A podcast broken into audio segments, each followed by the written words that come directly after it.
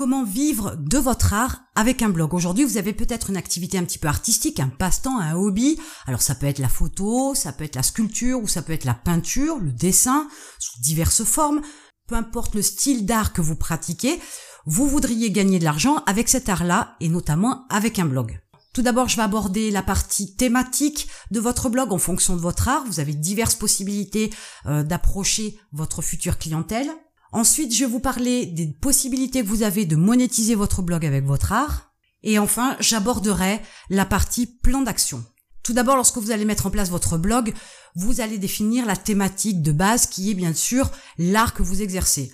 Alors admettons que ce soit l'aquarelle. Votre blog est sur cette thématique-là. Vous allez pouvoir développer du contenu concernant cette activité-là, concernant les produits, concernant l'historique, concernant les diverses techniques qui peuvent être utilisées pour de l'aquarelle, mais vous pouvez aller un tout petit peu plus loin dans la définition de la thématique de votre blog. Alors l'aquarelle peut être uniquement basée sur le dessin d'animaux, ça peut être uniquement des paysages, ça peut être de l'abstrait, donc il vous faudrait pouvoir définir un champ plus précis concernant l'aquarelle, parce que c'est aussi ce qui va définir votre façon d'aborder les choses dans les différents contenus que vous allez créer, mais vous n'allez pas non plus cibler les mêmes personnes. Il est évident que les personnes qui souhaitent faire de l'aquarelle plutôt paysagée, c'est pas tout à fait la même technique, c'est pas le même œil, c'est pas la même approche que des personnes qui souhaiteraient faire de l'aquarelle, par exemple, sur du dessin de corps humain. On n'est pas sur la même approche, on n'est pas sur les mêmes techniques. Alors, je m'avance un petit peu et je le concède, je ne fais pas d'aquarelle, mais je peux supposer que les techniques peuvent être un peu différentes quand on fait de l'aquarelle de nature ou quand on fait de l'aquarelle de dessin de corps par exemple. Donc une fois que vous avez déterminé la niche de la thématique de votre blog, de votre art, vous allez donc créer des contenus en fonction de cette niche-là. Ne sortez pas de votre contexte. À faire trop généraliste, à vouloir toucher trop de gens, on finit par ne toucher plus personne. Ensuite, vous avez trois possibilités pour pouvoir vendre votre art. Tout d'abord, vous pouvez par exemple faire de l'aquarelle de paysage, présenter ces aquarelles sous forme de photos sur votre blog et vendre les aquarelles.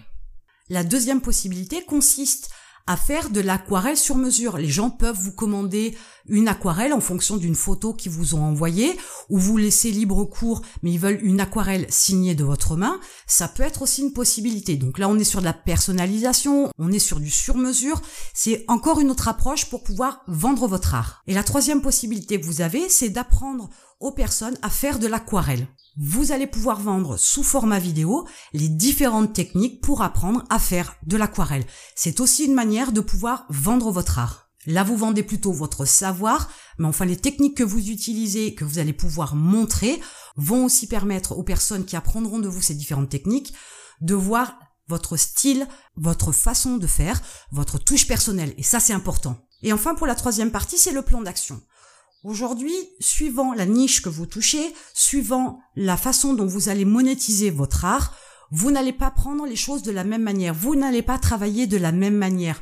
Il est évident que si vous vendez du sur-mesure, vous allez davantage vous promotionner et vous montrer pour pouvoir montrer effectivement ce que vous avez déjà fait, vos différentes œuvres, de façon à ce que les gens se fassent une idée et qu'ils puissent vous passer commande, et travailler davantage sur le fait que vous pouvez faire du sur-mesure, de la personnalisation. Et cette approche-là, ne va pas nécessiter les mêmes outils, la même façon de promotionner, la même façon de se référencer que si vous décidez de vendre vos cours d'aquarelle en vidéo. Vous n'aurez absolument pas la même approche. Cependant, dans tous les cas de figure, il vous faut absolument mettre en place un plan d'action. Ce n'est pas parce que vous allez mettre en place votre blog, que vous allez montrer votre travail, que vous allez proposer du sur-mesure ou que vous allez mettre en place vos cours en vidéo, que du jour au lendemain, vous allez gagner de l'argent. Ça, c'est une idée qu'il vous faut absolument vous enlever de la tête. Donc vous devez mettre en place un plan d'action, c'est-à-dire déterminer toutes les actions que vous avez à faire au jour, à la semaine, au mois, pour vous faire connaître, promotionner votre activité,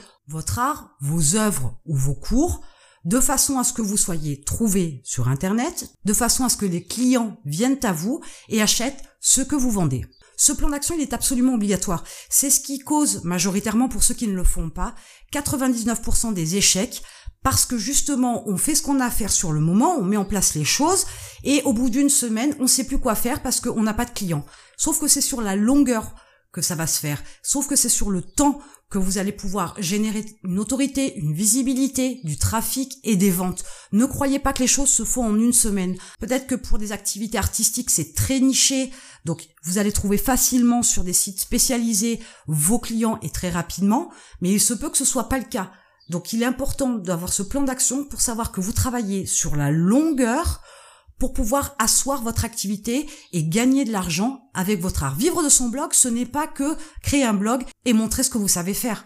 C'est aussi avoir une certaine réputation, une certaine notoriété. Et ça va beaucoup plus loin que la simple création d'un blog. Voilà les trois parties importantes que vous devez prendre en considération si vous souhaitez vivre de votre art avec un blog. Et en attendant, moi je vous retrouve de l'autre côté.